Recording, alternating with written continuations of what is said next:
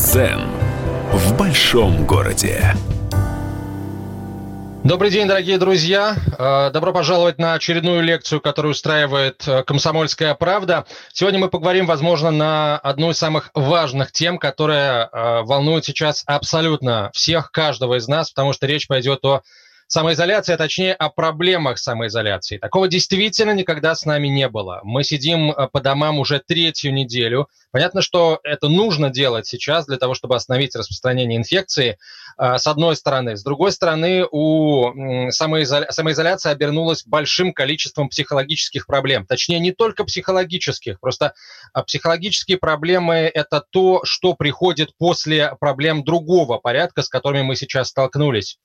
Это и э, тревога за будущее свое и своих детей, это тревога, которая возникает у тех, кто, возможно, потерял работу или потерял какую-то часть заработка. Бизнес, э, люди бизнеса тоже переживают, потому что, собственно, многие, много, многим видам бизнеса сейчас очень тяжело. И э, в голове каждого из нас сейчас роятся не самые хорошие мысли, плюс межличностные отношения к этому присоединяются, когда сидишь в четырех стенах и, в общем, понимаешь, что как-то вот как-то много нас на этом, на этом пространстве, и как-то хочется вот друг, друг от друга отгородиться. Или наоборот, мы рядом, но э, мы не близки друг с другом, ситуации бывают самые разные. Вот все эти ситуации мы сегодня и разберем, э, дадим практические советы, ответим на ваши вопросы. Ну, кто мы? Будет отвечать наш эксперт – наш сегодняшний лектор, которого я с огромным удовольствием представляю. Это директор Центра экстренной психологической помощи МЧС России Юлия Шойгу. Юлия Сергеевна, здравствуйте. Давайте начнем с работы вашего центра, потому что сейчас как раз ваш центр на передовой э, вот этой э, помощи, э, психологической помощи населению страны. Добрый день. А, большое вам спасибо за то, что пригласили меня поучаствовать в таком необычном новом формате. Сейчас, наверное, то время, когда многое происходит вновь и впервые. И хотелось бы немного сказать о том, а, как мы работаем. А, ну, мне кажется, что это важно, потому что ну, это один из тех примеров, каким образом сейчас ну, можно, нужно себя вести, какие решения приняты в министерстве по чрезвычайным ситуациям. А, ну, мы, наш, наша основная задача, то, чем мы занимаемся уже много-много лет, это оказание экстренной психологической помощи. И, конечно, а, в этой ситуации, скажем так, перейти на удаленный, на удаленный режим работы целым коллективом или перестать оказывать эту помощь мы не можем, потому что, во-первых, очень сложная ситуация связана с распространением вируса, а во-вторых, э, к великому сожалению, никуда не исчезли те э, проблемы и те задачи, которые мы решаем каждый день. Это э, психологическая помощь при дорожно-транспортных происшествиях, попытках суицида, а при крупных пожарах, когда случается пожар, люди теряют имущество, имущество вынуждены а, куда-то как-то сменить свое место жительства. И это направление работы, оно никуда не делось, и поэтому по-прежнему мы продолжаем а, осуществлять эти мероприятия. Во-вторых, МЧС России а, вступает в традиционные такой сезонные риски. Это а, площадные пожары, это паводки. И поэтому, конечно, мы, как и все структуры нашего министерства, находимся в режиме повышенной готовности. Но учитывая такой вот довольно строгий режим самоизоляции, который сейчас есть у нас в стране, а в Москве он особенно строг, и это оправданные меры. А, мы перешли тоже на двухнедельную вахту. Кстати говоря, также работают наши ребята пожарные. А, поэтому практически две недели а, коллектив работает в очень интенсивном режиме, потом меняется с коллегами, и вторая часть э, наших специалистов заступает на вот эту, ну, если так можно выразиться, вахту. В связи с этим мне бы очень хотелось обратиться к тем, кто нас слушает, э, в том числе, наверное, от лица всех сотрудников министерства, понимая, что очень сложно сейчас. И а, приходит весна в разные регионы, светит солнце, очень хочется перейти, выйти на улицу, очень хочется пожить нормальной, привычной жизнью. Ну, пожалуйста, давайте сейчас максимально будем оставаться дома, и тогда, наверное, а, все, все, все мы быстрее вернемся к, нормальной, повседневной, мирной жизни. Юлия Сергеевна, тогда предлагаю перейти э, вот к набору определенных советов а, на самые распространенные а, проблемы, с которыми люди сейчас обращаются в центр. Я знаю, что вы, собственно, подготовили что-то вроде памятки о том, как себя вести вот в такой ситуации, как а, себя сохранить, семью сохранить, психику свою сохранить по максимуму. Давайте к этому перейдем. Давайте, давайте попробуем поговорить на эту тему.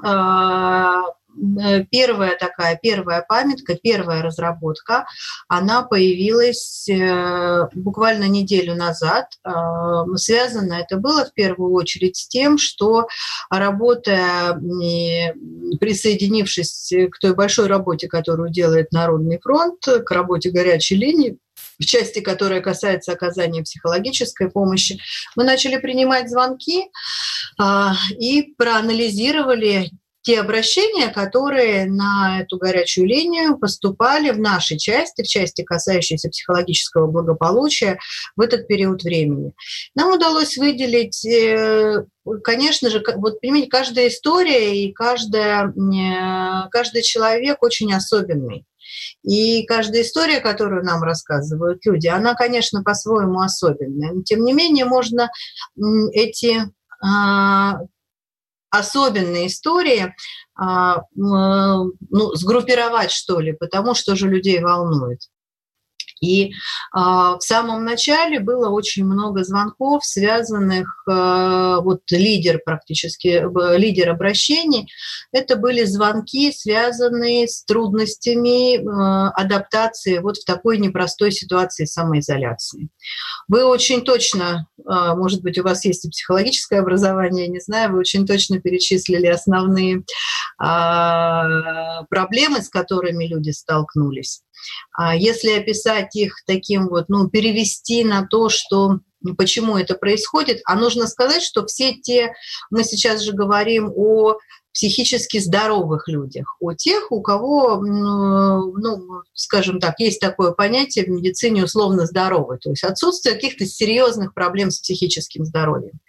И поэтому первое, что хотелось бы сказать, это э, все то, что вы испытываете, все то, что вы сейчас чувствуете, все те сложности психологического характера, которые случаются, это нормальная реакция на ненормальные обстоятельства. У нас очень сильно поменялись обстоятельства.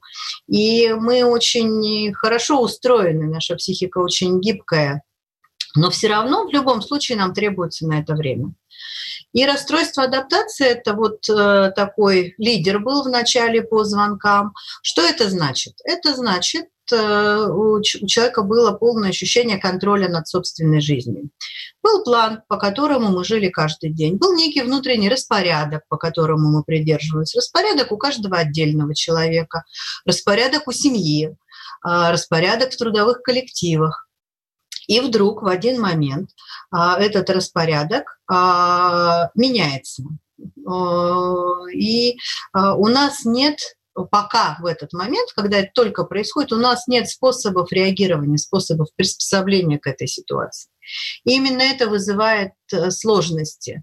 А, конечно, люди, как правило, не говорят «здравствуйте, у меня расстройство адаптации». Конечно, люди а, жалуются на то, что они не могут сосредоточиться, не знают, что делать, их раздражает общая ситуация, а, и вроде бы как а, в семье, ну как это ну, сказать простым русским языком, отношения близкие, но сложные. И вроде бы как все друг друга там любят и хорошо друг друга относятся, но какие-то все время возникают э, споры, неурядицы, хочется побыть одному. То есть нет способов поведения в такой ситуации. И там основная рекомендация, она была связана с тем, чтобы восстановить этот порядок. А, придумать себе порядок новый, а он, безусловно, будет новый в этой ситуации. И это все рекомендации, связанные с, со структурированием пространства. Вот это то, когда мы говорим, выделите себе место для работы, место для а, учебы, место для отдыха, место для каких-то там. Это даже в какой-то, в какой-то момент может быть одно и то же место. Просто мы при помощи неких манипуляций его преобразуем да, в, а, для каких-то других целей. Но это должно быть вот специально выделенное. Мы работаем, мы, когда занимаемся там профессиональными обязанностями, не делаем так, что мы немножко поработали на диване, потом перешли на кухню, а, попили чайку, почитали за чаем документы. Работаем мы всегда в одном и том же месте. Поработали, убрали, занялись чем-то другим. А, структурируем время, выделяем себе специальное время, то, что чаще, чаще всего в рекомендациях разных специалистов звучит как режим дня. Выделяем время для работы, для отдыха, для спорта, а, какое-то время для себя, какое-то время для э, выполнения домашних обязанностей. И таким образом у нас появляется некий план. Мы прервемся ненадолго, лекция продолжится через несколько минут.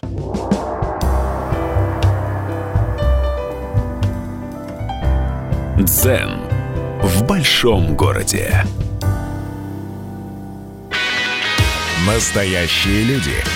Настоящая музыка. Настоящие новости. Радио «Комсомольская правда». Радио про настоящее.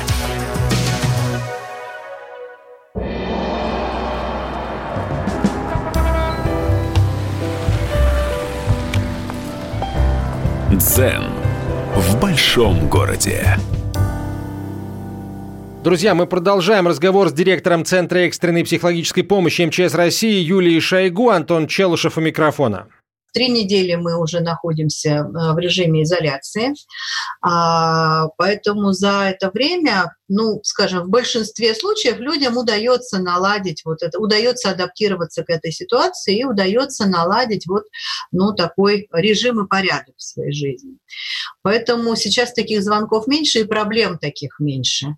Когда мы будем говорить о прогнозе, обязательно скажем про то, что вот та часть, которым было сложно, она сейчас разделилась на две категории. Те, кто успешно с этим справился, и те, кому стало хуже, потому что ситуация начала для их психического здоровья усугубляться вопросы. Немножко поговорим, что об этом делать.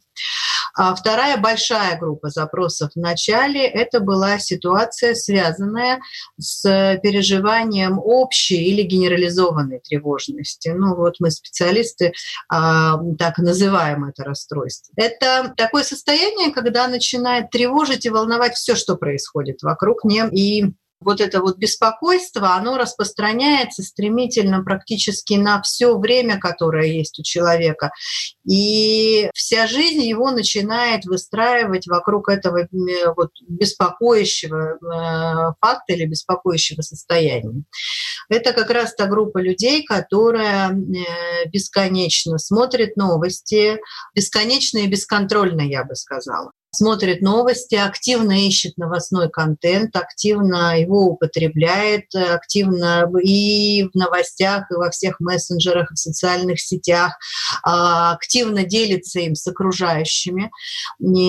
Собственно, почему происходит новое явление, которое, с которым мы встретились, э, причем явление, которое многие из нас расценивают как опасное, и оно представляет из себя достаточную опасность, это само по себе штука тревожащая. И для того, чтобы эту тревогу немного снизить, что мы обычно делаем, если перед нами вот, ну, встает какой-то сложный, э, сложный вопрос, трудный, который нас волнует? Мы, как правило, начинаем подробнее его изучать пытаемся найти про него информацию. За этим мы идем а, в интернет, социальные сети, новостные программы и начинаем эту информацию искать. А когда я говорила, что бессистемно и бесконтрольно и бесконечно, то есть на это тратится большое количество времени, и человек бесконтрольно это что значит? Не значит, что кто должен контролировать, как он потребляет информацию. Это значит, ну, мы сами себя должны ограничивать. Ну, э, если хотим добиться снижения тревожности. А человек не ищет ответа на какой-то поставленный для себя вопрос. Он собирает сразу все ситуация запутывается еще больше, информации требуется еще больше, тревога еще больше возрастает. И такой замкнутый круг, по которому человек ходит. Поэтому в этой связи ну, основная такая базовая рекомендация, которая есть вот, ну, для такого состояния, это а, взять под контроль потребление а, вот этой вот новой информации. Выбрать 3-5 ресурсов, которые вызывают наибольшее доверие. Определить время, сколько и, и, и когда мы эту информацию получаем, когда мы ей интересуемся. Вот сейчас многие для себя выработали такой прием, все ждут примерно половины 11 11 утра, когда появляются новые сведения о количестве зараженных по России, и именно, это, именно в это время ну, черпают основную информацию о том, как развивается эта ситуация. А, немаловажная история здесь, здесь является и вот та структура, та ситуация, про которую мы говорили чуть раньше, это распорядок, это режим, это некий план действий, а, потому что э, для того, чтобы обеспечить себе возможность не быть все время в поиске новостей, у нас должен быть план на другие дела. Я полчаса посмотрела новости, посмотрела, как идут дела, а потом пошла готовить обед, э, там, делать уроки и так далее. Ну, то есть у меня есть какое-то дело, дело это заниматься физической нагрузкой. И у меня просто нет возможности заниматься этим в онлайн-режиме бесконечно я выделила время, я получила то, что мне нужно, я сделала какие-то выводы и дальше начала заниматься какими-то другими делами. А вот это то, что касается расстройств адаптации и генерализованной тревожности. Вы сказали, мы как-то вот бессистемно все делаем сейчас на удаленке. Многие люди пишут о том, что они и работают бессистемно. Ну, то есть могут начать раньше, позже, рабочий день как-то растянулся во времени. Многие люди говорят, что почему им приходится делать гораздо больше, чем они делали когда приезжали в офис, дело не в том, что люди, э, я за то, чтобы люди меньше работали, нет, а просто как выстроить свой рабочий день таким образом, чтобы, э, ну, в общем, не навредить этой самой психике своей. Но вот как раз это яркий пример того, к чему приводит отсутствие некой структуры и некого плана. В чем основная проблема? Да? Почему это происходит? А, потому что, во-первых, это некое субъективное ощущение. Мы делаем не больше, нам просто сложнее делать э, все то, что мы делаем в непривычных для нас условиях. На своем рабочем месте у тебя приспособленное рабочее место, приспособленный компьютер, под руками документы, а в соседней комнате коллеги, которые могут э, дать необходимую справку по телефонному звонку любой из специалистов, который, ну, как бы, который задействован в этом процессе, а, может ну, сделать необходимые действия. И поэтому на все это у нас уходит значительно больше времени и ресурсов, когда мы работаем на удаленном формате. Потому что, ну, очень мало, э, ну, ну, скажем так, не очень мало, но не такая редкая ситуация, когда производственный процесс у одного человека э, зависит от э, мероприятий, которые делают другие люди. И нам нужно не просто синхронизироваться, а сделать это удаленно. И поэтому это ответ на вопрос, куда мы тратим ресурсы. Ресурсы мы тратим для, на, на то, чтобы организовать эту деятельность.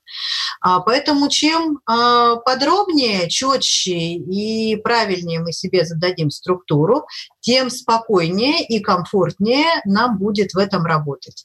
Если мы выделим время и место для рабочих дел, а, а при необходимости договоримся о том, чтобы это время было одно и то же для тех, с кем мы работаем в непосредственной связке, тем а, проще и быстрее, и компактнее мы будем делать эту работу. Еще один фактор, конечно, который немного а, затрудняет вот эту вот историю, это такое откладывание на потом. А мы долго-долго-долго э, пытаемся собраться, сесть за работу, придумаем себе какие-нибудь отговорки.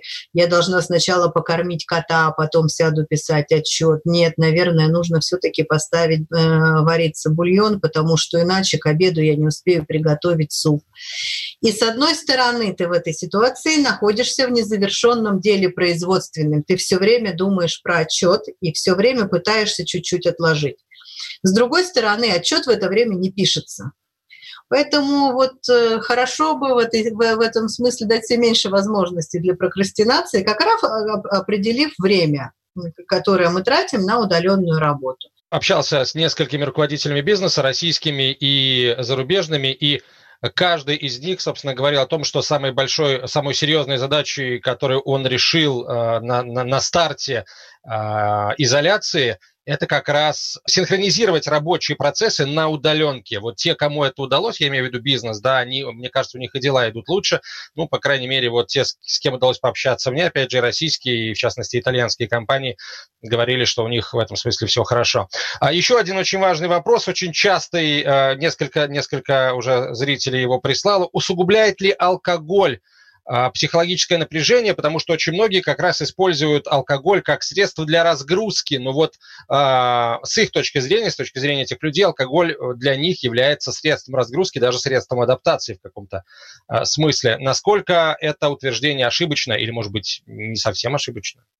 А, часто задаваемые вопросы, много на эту тему разных высказываний специалистов, а, много даже шуток в интернет-пространстве ходит о том, а, как мы адаптируемся и занимаемся профилактикой коронавируса. Но если говорить о мнении специалистов в этом вопросе, во-первых, есть такие рекомендованные нормы безопасного употребления алкоголя. В разных странах они разные. Это носит рекомендательный характер. Э, в целом это очень небольшие дозы.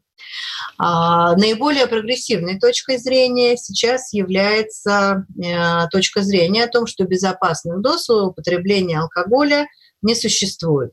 Если мы начнем говорить о том, какое воздействие это происходит на нас, то в принципе поймем, наверное, ну, что можно, а что нельзя, и в какой степени это наносит вред или позволяет каким-то образом приспособиться в ситуации. Знаете, очень ну, известное выражение, по-моему, Авиценна его когда-то говорил, в ложке лекарства в чашке яд. Дело же в дозе, количестве периодичности. А, действительно, э, небольшие дозы алкоголя, принятые в момент э, серьезного стресса или серьезных переживаний, способны очень быстро снизить вот это ощущение тревоги. А, именно про это говорят ваши слушатели, когда говорят «помогает успокоиться», «помогает заснуть». Но при этом это, мы же понимаем, что это до определенной степени химическая, физиологическая история. А, напряжение действительно снимается, но за это мы рассчитываемся, за это мы расплачиваемся. Расплачиваемся мы э, за это тем, что мы практически а, в этом состоянии не отдыхаем, не даем восстанавливаться своим ресурсам. Алкоголь будет снижать иммунитет. Не нужно алкоголь использовать как лекарство. Сейчас реклама и новости. Продолжим через несколько минут.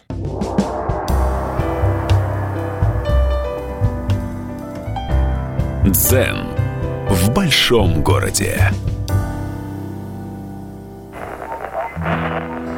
Самара 98,2. Ростов-на-Дону. Иркутск 89,8. 91,5. Владивосток 94. Калининград 107,2. Казань 98,0. Нижний Новгород 92,8. Санкт-Петербург 92,2. Волгоград 96,5. Москва 97,2. Радио «Комсомольская правда». Слушает вся страна.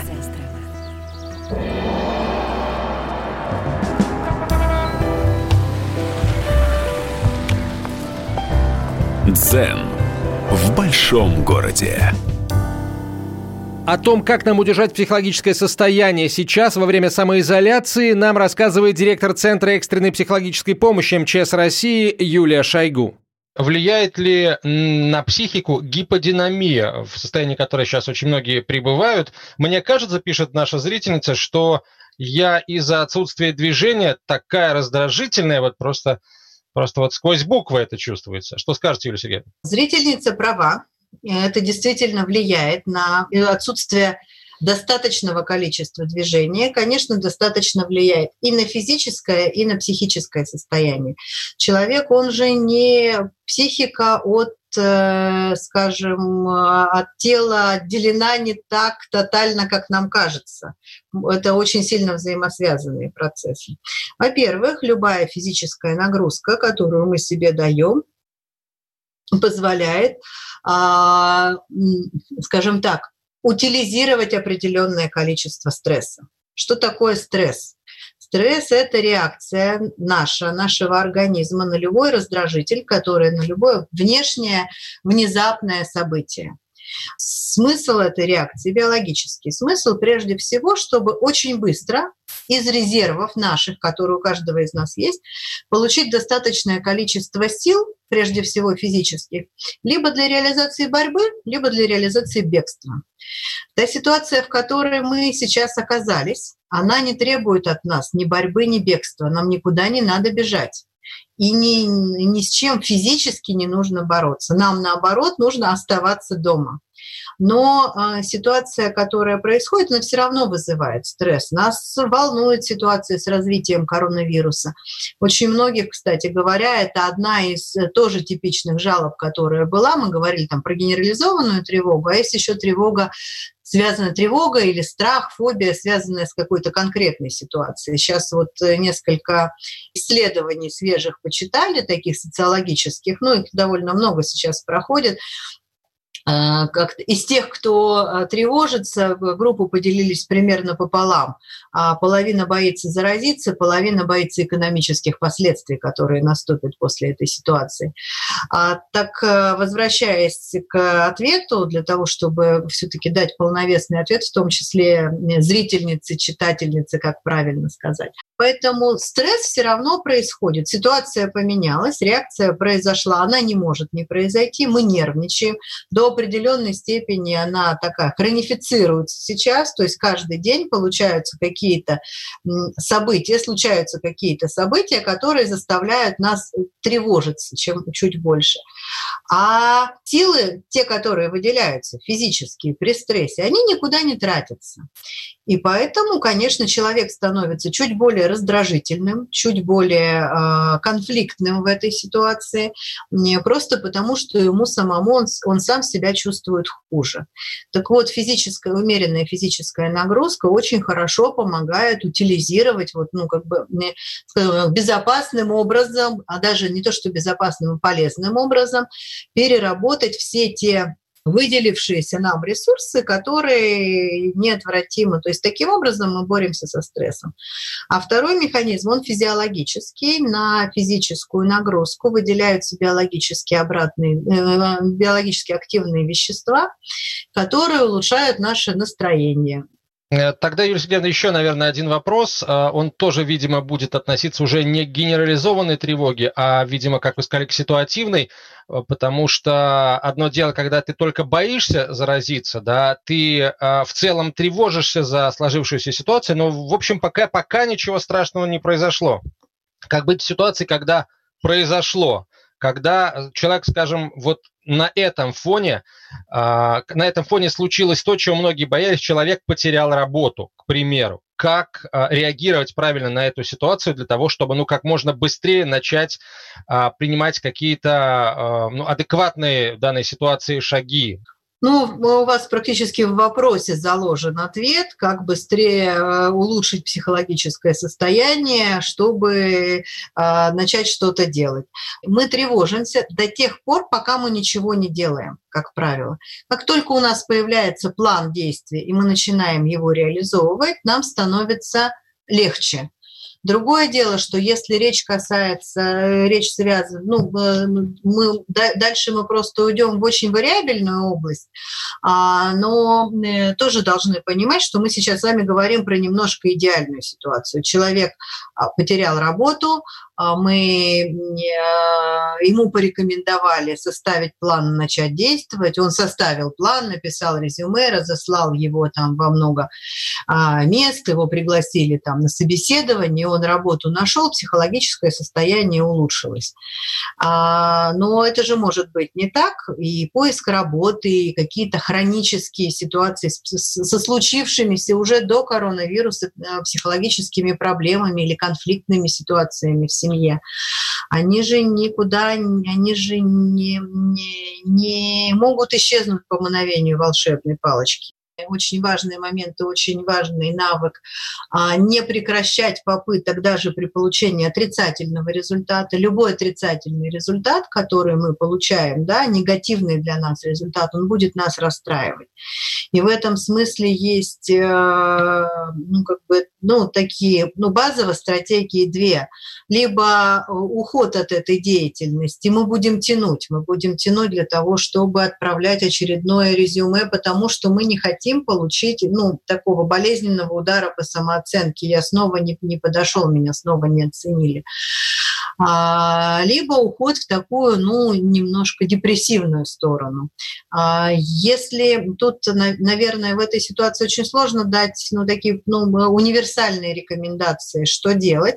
А основная задача все-таки научиться оценивать, ну, составлять план решения ситуации, не считать, что этот план обязательно случится, не считать, что отступление от этого плана что-то критическое, и любой план можно подкорректировать в процессе его реализации. А, Юсиген, тогда я предлагаю переходить уже плавно, мы, собственно, этот переход уже сделали, к а, межличностным отношениям, а, бытовым каким-то, который, с которыми тоже часто а, возникают проблемы даже на фоне ну, мы очень много говорим о том, что во время там новогодних праздников, например, такое часто возникает. А тут ни с того ни с сего э, весной, когда хорошая погода, ну, во многих местах в России уже сейчас хорошая погода, мы вынуждены сидеть дома, а, и вот эти вот э, какие-то искорки конфликтов, которые были, они начинают разгораться и зачастую просто э, полыхает в некоторых домах, в некоторых семьях. Как, в общем, здесь э, правильно себя повести для того, чтобы не разжечь этот огонь на пустом месте? Ну, давайте опять поделим всю, ну, все то, что мы называем конфликтами, на несколько групп. А первая история – это история, когда в семье, ну вот скажем, в той группе, которая самоизолируется вместе, базово э, хорошие, благополучные эмоциональные взаимоотношения тогда здесь помогут типичные рекомендации. Достаточно простые, если начать им следовать, опять же, через некоторое количество времени, а, мы приучимся жить и в этой ситуации, мы к ней адаптируемся.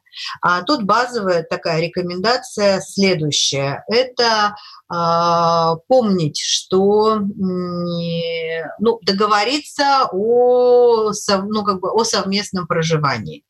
А, какие дела мы делаем совместно, какие дела делает кто-то один. Мы стараемся, когда возникает некое раздражение в этой ситуации, не выплескивать его сразу, а попытаться взять паузу. А взять паузу – это значит сделать несколько глубоких вдохов, выйти в другую комнату, умыться, а, очень внимательно отследить вот изменение собственного эмоционального состояния и вернуться к выяснению вопросов тогда, как вопросы тогда, когда вы будете готовы об этом говорить. Потому что вспышка раздражения про то, что кто-то не вынес мусор, она а, грозит перейти в довольно бурное выяснение отношений, а если уйти и 10 минут подумать, окажется, что, в общем, ну, не так уж это и важно. Эмоциональное состояние очень заразительно, и поэтому, если раздражен кто-то один из членов семьи, то это раздражение будет передаваться. А, и наоборот, если кто-то один находится в доброжелательном, эмоционально комфортном настроении, то это настроение будет передаваться тоже. Поэтому, с одной стороны, мы можем быть источником раздражительности, конфликтности, а с другой стороны, мы можем быть, наоборот, источником такой эмоционально положительных всех вещей. И в этом смысле каждый из нас имеет инструменты сделать жизнь всей семьи, да, всей вот этой группы гораздо более комфортной. То есть как только мы меняем собственное отношение, как только мы меняем собственное поведение, становится проще, опять же, и, и, и нам, и с нами. А, в этой ситуации многие начинают ругаться и выяснять отношения, ну, в попытке их простроить или же, наоборот, в невозможности унять собственное раздражение. Вот это плохая стратегия, очень сложно решать накопившиеся проблемы вот в такой и так непростой психической ситуации. Поэтому очень рекомендуем, вот, ну, в наших рекомендациях это отложить серьезных уже, решение серьезных уже сложившихся проблем на потом, на период после карантина. Друзья, далее новости через несколько минут продолжим.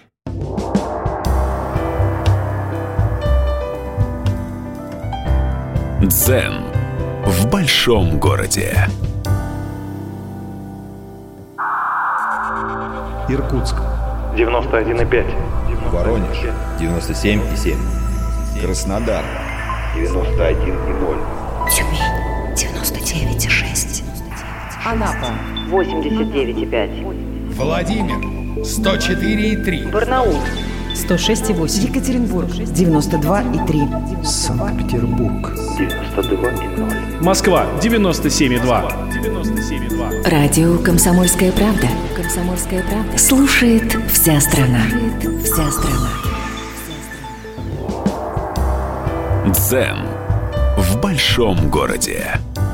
Возможно, о самом важном говорим мы в этот час, друзья, о том, как нам удержать психологическое состояние близким к норме. Говорим с директором Центра экстренной психологической помощи МЧС России Юлией Шойгу.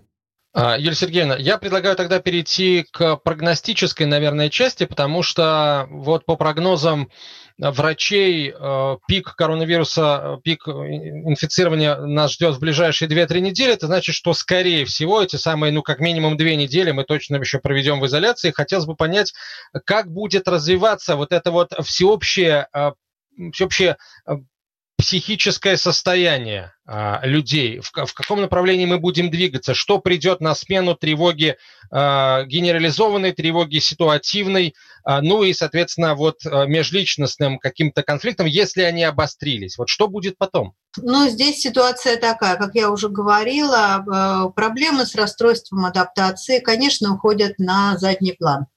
А почему? Потому что те, кто выработал способы адаптации, адаптировался к ситуации, они уже приспособились э, э, вот, ну, как бы к предложенным обстоятельствам.